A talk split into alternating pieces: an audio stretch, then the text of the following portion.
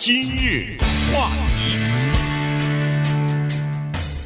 欢迎收听由中讯和高宁为你主持的今日话题。呃，我们都知道，在中国河南省的郑州市附近吧，呃，在星期天的时候呢，下大雨啊，暴雨，呃，然后现在造成了严重的水灾。呃，据说是全省一百零三个县市，呃，八百七十七个乡镇，呃，大概有三百多万人受灾啊。然后死亡人数呢？呃，昨天晚上的时候统计出来的是三十三个人失踪八人，然后这个全省紧急转移和这紧紧急安置的这个人呢，呃，超过了六十万哈，所以呢，呃，受灾的情况是蛮严重的，农田大概有二十一万多公顷受到了被淹了，然后直接的损失呃人民币是大概十三亿左右吧，所以整个的这个破坏的情况呢，从不管是照片上、视频上看都是非常严重的，而且从这个。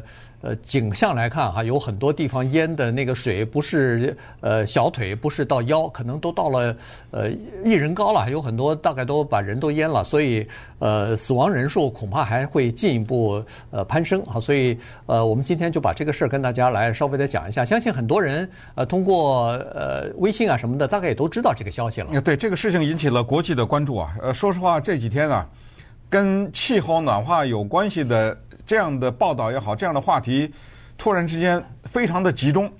仅仅是昨天，我们才讲过加州或者是美国西部的大旱，对，对不对？在讲这个的话题的时候，也仅仅是昨天，我们也提到过，说在德国呀、比利时这地方也是洪水，同时也有山火在西伯利亚等等。当然，在我们这边俄勒冈啊、加 加州也有山火，对不对？都凑在一起了。其实。在礼拜天的时候，刚才说这个暴雨在郑州已经开始产生它的洪水效应，但是到了礼拜二的时候是最严重的。关键就是说，在礼拜二的时候，这个水进到地铁车站里面去了。我们知道，所有的地铁说白了不就是地底下的大洞嘛？嗯，对不对？啊，地铁都是在地底下，所以如果防洪措施。做的不好的话，那么它容易被洪水淹。可是郑州的这一次的大雨呢，又是说是不知道多少百年罕见的，至少是百年罕见啊，百年罕见是到了什么程度呢？它到了这个程度，在八小时之内下的雨，好像超过一年啊的那个降雨量。一下了雨以后呢，这个水在地上能够慢慢的变成。一些就呃，就是叫像水坑一样哈，很奇怪，就是这个水变成洪水，要是没有在那个地方的人，或者你对这个地理不太了解的人，你可能不太清楚是怎么回事。就是这不就是大马路吗？这不就平常的一个房子，这个水如果开始慢慢涨涨涨往哪涨啊？它不是就流了吗？这个水，那么从涨水的情况，从图片上我们看到整个车被淹呐什么。可能只有一个解释，就是这个地面是低的。对对，这是唯一的一个解释了。因为水是很简单的嘛，对不对？它是水往低处流啊，所以它一定是地面是低。那么地面是低呢？如果这个地方又是经常下下雨的话，那可见这一次可能会给这个地区的人再一个教训吧。也就是说，在防洪的方面，或者是抗击积水这一方面，市政府是不是要再多做一些？排洪的工作，这个我就不知道了哈。咱们不知道怎么会有这么严重的情况，因为呃，河南这个地方我还是非常有感情的，所以也。哎，郑州你待过吗？当然呢，对，呃，我当然在大早年小的时候了，待的主要是许昌。呃，对这个地理大家要是不熟的话呢，就是河南呢是在中国的中国大陆的地图，你看的话，它是在中间比较靠东的地方，嗯，就是在北京的下边，然后当然。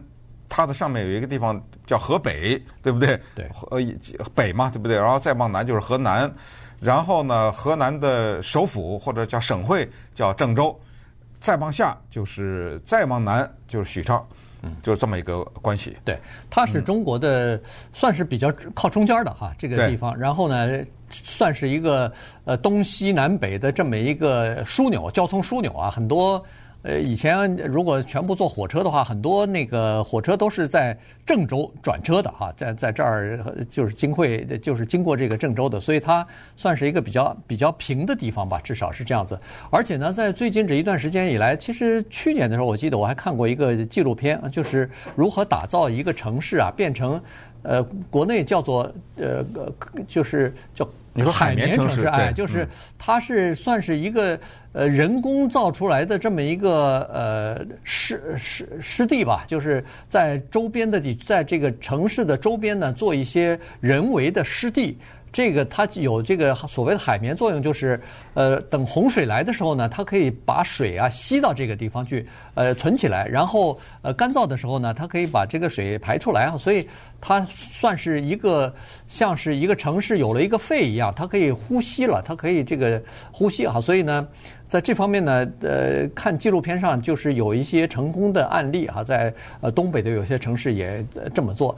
那么呃，河南这个郑州呢，据说也是斥巨资做这个海绵城市啊，然后呃说是在防洪啊、抗洪啊，呃，这个就是呃防止洪水的这方面呢，应该起到一些作用的。但是呃，我不知道。这次的雨可能下得太大，嗯、这次的这个雨，呃，任何的时间可能都没有办法在任何的城市大概都没有办法呃排掉哈。原因就是这样子的，就是实际上我们人类是不希望它这个雨啊，呃，下得太急、下得太快的。如果下得太急太快呢，这雨对解除旱情没有什么好处。原因是你这个水留不住，它就呃流跑了。如果你是个低洼的地方呢，它就造成洪涝灾害了，因为。水排不出去，它就存在那里头了，所以这是个大的，这是个大的问题啊！就是最好呢，这雨慢慢的下，你什么一天下个半寸一寸，这是最好的土呢，它可以吸进去，否则的话都流走了。那这次你听那个呃国内的报道，还有你根据这个采访当地的居民来说，确实这个雨下得非常大。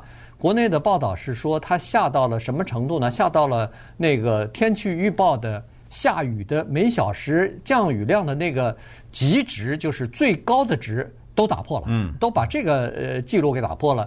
一小时据说下了二百毫毫米的雨，那那我算了一下，大概是二十二十公分吧，大概恨不得就是一个小时就下下这么多。如果你要连下三四个小时的话。那这雨可不就是下了，恨不得超过半米了，一米了，对吧？呃，就像瓢泼一样，从天上就下来了。对，就好用那个英文那种表达，就是天上开了个口子嘛，啊，对，等于是哗啦的一下，水就从天而降。当然，我们也都知道人类和水的关系，对吧？呃，如果大家对挪亚的方舟的故事了解的话，就是有一次在人类的历史上。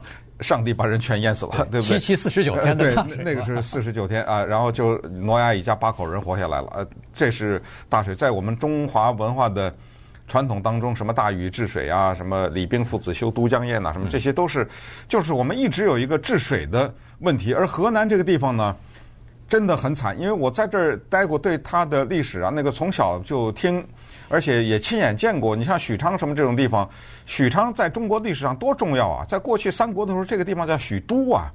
从洛阳迁都，那不是曹操汉献帝挟持着汉献帝迁到这个地方，很有历史的这么一个地方。但是，一九三九年，大家到那记得那我去河南的时候，有什么博物馆呐，什么都有这种，就是说当时蒋介石开口了，哎，对，下令炸坝，因为当时日本做好了。进军夺取郑州的这种准备嘛，那当时没有办法，只好败退。在败退的过程当中，想出了一办法，就是炸坝，把那个花园口的黄河大坝给炸了。当时蒋介石这个炸坝一下子淹死了河南人八十万人。嗯，你想想，这是淹死的八十万人。家没有的人，那不知道几千万呢？对，就没有家了，就是这么惨。这是一九三九年，逃难呢，对啊。一九三九年刚让洪水压死呃淹死了这么多人。一九四二年大饥荒，后来变成了一个电影叫《一九四二》，我冯小刚的，我不知道你看过没有这电影？我看了，对，惨极了那个电影，那个电影拍的不够惨，我觉得。一九四二这件事情，这个这个大旱又是不知道几百万人的，这个非常惨了，这个。然后，这是一九四二年，一晃到了一九七五年。之前在一个节目当中，我们介绍过的，就是所谓驻马店的那个大坝崩塌的时候事件。然后这是一个人为的事件，这还不是天灾。那次又让河南死了二十几万人。所以你看，呃，河南这个地方，它一会儿是旱，嗯，一会儿是涝，呃，一会儿旱的你造成大面积的饥荒，一会儿呢，一个洪水过来，什么百万人的死亡。你说刚才你说的什么三百多万人受到影响啊，几十万人。家园被迫的要离开啊等等，你就把它你呃焦距为一个个人，就是你家，你家现在水把你家的床啊什么窗户都给淹了，你搬了，你直接想就跟我们讲的佛罗里达大楼都是一样，你你搬哪去啊？对，对不对？然后你家里房子怎么办啊？怎么回来？你还什么时候能搬回来？搬回来以后还还能不能住啊？你然后你把这个数字，现在我看到是二十五万人，嗯搬家了，被迫，对不对？对，他是说，呃，紧急避险转移是三十七万六，紧急。转移安置二十五万呃六，安置就是你家不能住嘛，啊、对，对，对，对不对？就就临时的避难所了，那那肯定只有这个地方了。你否则的话哪能安排？哪能有二十几万人？呃，每个人都有一个房间，每个人都有个床，这是不可能的，对吧？所以它肯定是一个大的这种呃什么体育馆呐、啊，什么各个学校里边的什么，反正就是这些地方吧。呃，按临时的安置一下。这个确实是啊，中国的水患呢，一直以来都是有这个问题。黄河的泛滥，这几千年了，一直在呃，就是在黄河沿岸的这些居民，那黄河改道不知道多少次了。那去年长江还啊，对，去年长江还弄了好几百人死呢。没错，去年是长江的上下游，呃，是中中上游，呃，连日的大雨，结果你看那个，呃，当时也是报道嘛，说是好几百万人受影响。死人还死了好几百人呢，然后那个三峡那个水水坝，呃，不是三对吧？是啊，三峡水坝，对，是三峡水坝的那个水位涨到历史最高点，要泄洪啊什么的。当时还说，哎呦，会不会出现问题呢？当然，最后还是平安度过了。所以，这个洪水这个问题呢，对中国大陆这个影响，确实是多少年的事儿了。今日话题。欢迎继续收听由中讯和高宁为您主持的今日话题。这段时间跟大家讲的呢是中国的这个河南省郑州市附近的呃大雨啊暴雨，结果造成的这个洪涝的这个灾害。呃，当然了，造成了几。到目前为止，三十几个人丧生啊，然后有一些人失踪。呃，当然受伤的人就比较多了。那从这个受灾的面积和这个程度来看呢，可能死亡人数还会进一步的上升啊，因为呃，至少现在报道是说有一家医院，就是呃郑州第一医学院的附属医院，呃被水淹了。淹了以后，你可以想象得出来。呃，需要电子设备监控的这些重症的病人，他们生命就会受到一些危险或者是影响，然后再加上停电啊什么的，那做手术的人或者说等待做手术的人都会受到影响哈，在呃这个医院里边的这些病人可能也会受到影响，所以呃这个逐渐的、慢慢的呃过几天大概更多的数字就会出来。不过这次呢，呃这个。大水一淹以后呢，其实人们就开始，呃，质疑，就是说一个城市啊，它在建设的时候，它在设计的时候，可能要想到这些问题。也就是说，在设计的时候要做一些排洪、泄洪的这个设计和准备啊，这是第一。第二就是，呃，政府在这个呃这种特殊的。天气状况之下，是不是应该提前预报，或者是呃应该全面的预报？因为我们都知道，在中国大陆呢是这样子的，一般极端的天气或者可能会出现的一些呃呃这个会造成一些混乱的，会造成一些社会呃不安的这些东西呢，政府是控制的比较严格的。有的时候它可能会报道，但是报道的这个程度或者是报道的这个篇幅啊，不是那么的。呃，严格，他可能会有的时候报道的晚了一点儿，有的时候报道的没有那么严重，主要是不想造成居民的恐慌嘛，不不想造成本来没这事儿，结果你一说变成事儿大了，呃，他不愿意这样子，但是没有想到这次情况比较严重。你像那个呃地铁车站就是这样子，地铁车站的一个防水墙啊、防洪墙被冲塌以后，水一下就灌到地铁车站里头，所以在这种情况之下，据说是有。地铁的呃这个火车啊已经停开了，但是后面的车还接着接着上来，那就说明整体的协调不够，也就是说上面还没有及时的下达命令说，哎呦，这样一个呃车站里边的这个洪水已经进去了以后，我们应该全线停车，他没有及时的下这个命令，那有的车还车还在继续发车，有的车已经被淹了，已经停了，所以整个的这种呃协调。可能还是有问题的。对，当当然，这个就是我们从不断的从天灾人祸当中吸取教训吧。你比如说，当年武汉的疫情不是一开始也没太重视嘛？一开始，呃，还说什么李文亮撒谎啊什么之类的，还一开始还有这个情况。现在这个洪水是在洪水已经把什么高速公路啊、下面呢、地铁什么都淹的时候。电视台还在播正常的节目呢，你知道吗？呃，这种都是显示出来一些问题。就这些问题是这样的，就是下面的一些，比如说电视台的台长也好，或者什么，他们不太敢做决定。我觉得，哎，他们就是说，为了不制造混乱或者什么，他们一时半会儿拿不定主意该怎么办。那么在这种情况下，就先走安全路线吧，呃，先继续播照播啊电视的节目。其实这个时候应该所有的节目全部停掉。对，呃，应该是广播电视什么一样，全部都停掉，立刻来报道。因为当水进到地铁车站的时候，这个几乎像恐怖片一样。你想啊，你在这个地铁车里坐着，这个地铁的车厢是封闭的，但是你再封闭，那水是能进来的呀。可是问题是，当水进来的时候，你出不去啊，你被封在里面，水可以进来，可是你不能出去。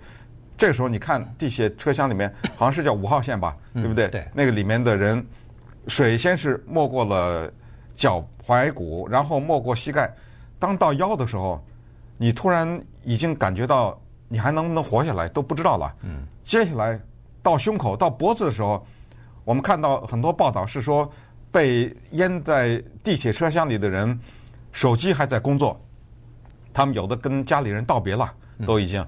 有的人赶紧把自己的银行账号的密码发出去。其实这个呢，反而不是太重要。银行的密码，原因是其实如果真的你不幸遇难的话，银行是有办法的。但是从报道你就可以看出来，人在这个时候，当看到大难临头的时候，他在想什么，对不对啊？把银行账号什么跟家里什么，还有的人跟自己的孩子说再再见了什么之类的，这种都已经发出去了。因为人呢。面临在生命的尽头的时候，有两种情况：一种是突然的，你比如说你完全不知道，砰的一下一颗子弹，对不对？哎，或者是出现了意外撞车什么之类的。最恐怖的呢是，你看到死神慢慢向你走来的这个过程，这个是最恐怖的。所以有的时候玩那个恐怖片的人呢。他比较理解这个东西，呃，他在拍恐怖片，他在设计情节的时候，他把它设计成这个样子，就是所谓的叫做心理上面的惊悚，嗯，就是让你知道死亡在向你走来，但是你又没办法逃脱，哎，这个时候用这种方法吓那个电影观众。地铁呢，这一次也是这个情况啊，就地铁是特别报道的最多的这一次，就是在地铁车厢那些人，当然。后来有一些人就真的在车厢里被淹死了。对对。不过多数的人后来都救了，是怎么救的？是用那个砸。对，砸玻璃是吧？对，是从上面不是，是这是救援人员到了以后，对，救援帮着砸的哎，呃，有那个破窗器哈，它专门有一个东西，然后把那个车窗呃，它是窗户窗，它是从车顶上好像是，我就不知道了。对，好像是车顶砸个大洞啊什么之类的。然后然后就救出来，把这些人救出来。但是有一些人等于就没救出来，所以最早一批传出来死亡的就是在这个地铁地铁里边五号线里边，十二个人死亡，五人受伤，就是这个，因为。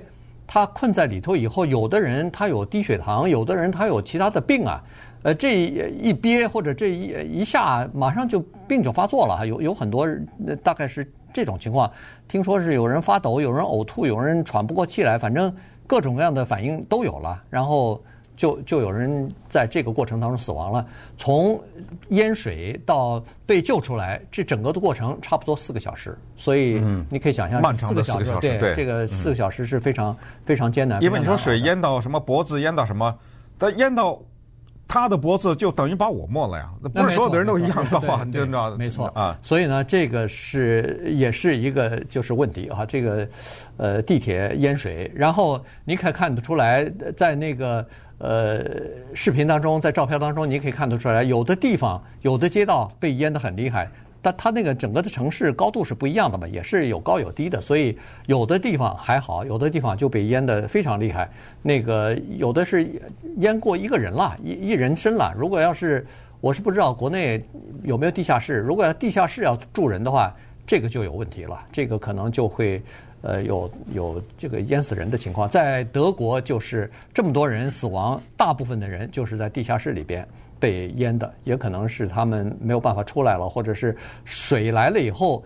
呃，如果淹到腰的时候，我都觉得你大概那个门都推不开来了。对，这这些都有可能。哎，对，这个水的压力要各方面，反正就是，呃，这个或者说你要不就推不开，要不就你一推开，更多的水进来。更多水进来了，对对对，所以呃，这个情况是比较严重的。所以呃，然后现在接下来就是呃抗灾或者说是重建家园了，因为现在水过了以后，呃，昨天晚上又开始出现滑坡了，因为。大水把比如说地表的这些植物，或者是冲了一个洞以后，那有些山上头的这个泥土松弛以后，那就开始出现滑坡。所以接下来的这个事情其实还是比较大的。你像那个铁路被淹了以后，被洪水冲了以后，它可能路基还要重新再检查呢，看看有有的地方如果松的话，还要重新再修啊什么的，否则的话就不安全了。所以很多事情在这个后续的时候呢，大概都会陆续的发现，然后再一一的克服吧。